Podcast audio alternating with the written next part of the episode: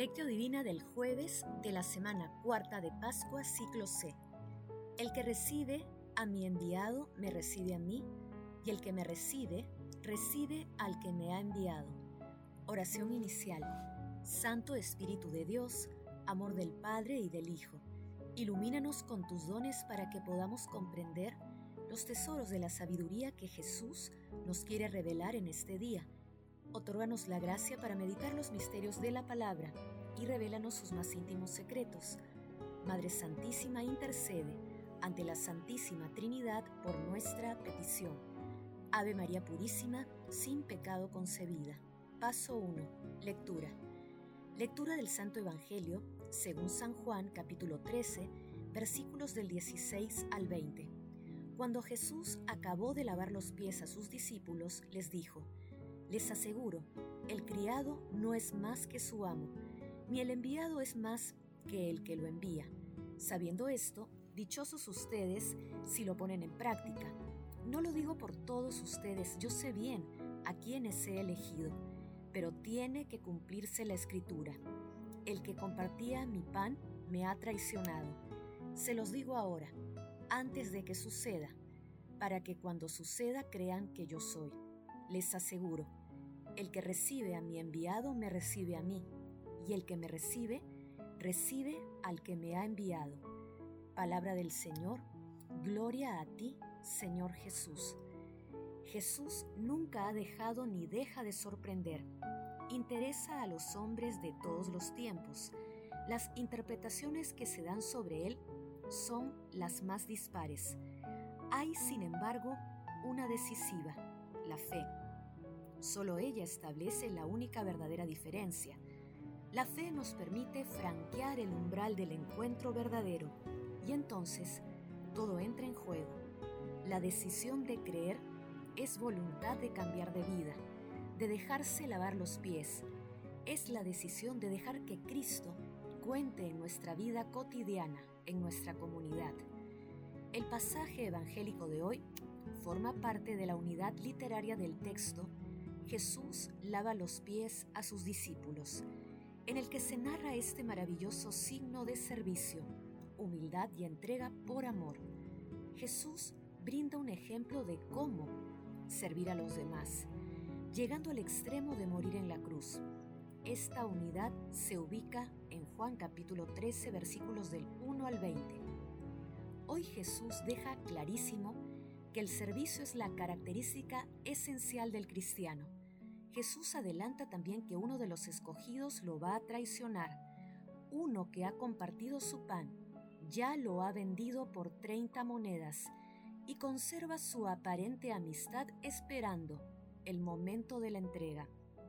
Se deben cumplir las escrituras y el Hijo de Dios está próximo a redimir del pecado a toda la humanidad y abrirnos las puertas de la vida eterna. La medida de la grandeza divino de Cristo no es el poder, sino el servicio y la entrega de sí mismo hasta la muerte. Paso 2. Meditación. Queridos hermanos, ¿cuál es el mensaje que Jesús nos transmite a través de su palabra? Nuestro Señor Jesucristo, en un acto de amorosa humildad, lava los pies a sus discípulos y los exhorta a realizar la misma acción por voluntad propia y en humildad de espíritu. Si la humildad es la actitud propia del Señor, ¿cuánto más debería el servidor ejercitarse en esta gracia y creer en ella? En este sentido debemos enriquecer nuestra fe con obras de misericordia para servir a nuestro prójimo y para la gloria de nuestro Señor. Los momentos actuales nos llaman a inclinar nuestras cabezas ante Jesús y lo alabemos, le agradezcamos y le pidamos por la salud espiritual y corporal de todos los que sufren. Hermanos, meditando la lectura de hoy intentemos responder. El servicio al prójimo es la característica principal de nuestro seguimiento a Jesús. ¿Tratamos cristianamente a las personas que nos rechazan? Que las respuestas a estas preguntas nos ayuden a comprender que el servicio debe ser el estandarte de nuestro seguimiento a Jesús. Jesús, María y José nos aman. Paso 3. Oración. Oh Dios, que has restaurado la naturaleza humana por encima de su dignidad original, dirige tu mirada hacia el sacramento de tu amor inefable y conserva los dones de tu continua gracia y protección en aquellos que te has dignado renovar por el sacramento de la regeneración. Amado Jesús, inspíranos con el Espíritu Santo para seguirte, servirte y convertirnos en tus amigos mediante el servicio a los demás y a la Iglesia. Amado Jesús, justo juez, sol de justicia, muéstrate compasivo y misericordioso con todos los difuntos de todo tiempo y lugar, y admítelos en la asamblea de tus santos. Madre Celestial, Madre del Amor Hermoso, intercede ante la Santísima Trinidad por nuestras peticiones. Paso 4. Contemplación y acción. Hermanos, contemplemos a nuestro Señor Jesucristo con un texto de Enrico Maceroni. La hora de Jesús nos hace encontrar a corta distancia al amor y al odio. La proximidad misteriosa de Dios y la temerosa ausencia del corazón humano. Mientras Jesús se acerca al umbral de la hora de la historia, se perfilan cuatro rostros que manifiestan la diversa tipología de la fe. Está la presunción escandalizada de Pedro, está la sombra de la traición de Judas, está la fatiga del creer de los discípulos sorprendidos por la angustia, y está sobre todo la periferia extrema del odio del mundo. Judas se sienta a la mesa con Jesús, pero no comprende el signo de la amistad. Los discípulos temen el sentido dramático de un adiós. El mundo no cree. En realidad hay un pecado frente a la hora de Jesús. Se trata de una fe que no se adhiere, que no es capaz de acoger el misterio de Jesús, su obediencia, su misión. Se trata de una fe demasiado humana que se ha quedado en los umbrales de una perspectiva mesiánica puramente terrena. Es el recurrente escándalo de los discípulos frente a la cruz. Jesús sí, pero no la cruz. Cristo sí, pero según la imagen construida con perspectivas humanas. El riesgo sigue siendo siempre actual. Jesús nunca ha dejado ni deja de sorprender.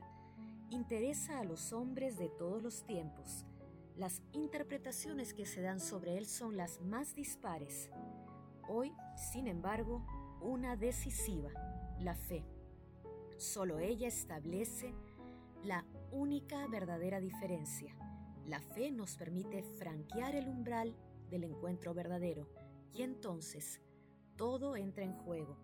La decisión de creer es voluntad de cambiar de vida, de dejarse lavar los pies, es la decisión de dejar que Cristo cuente en nuestra vida cotidiana, en nuestra comunidad.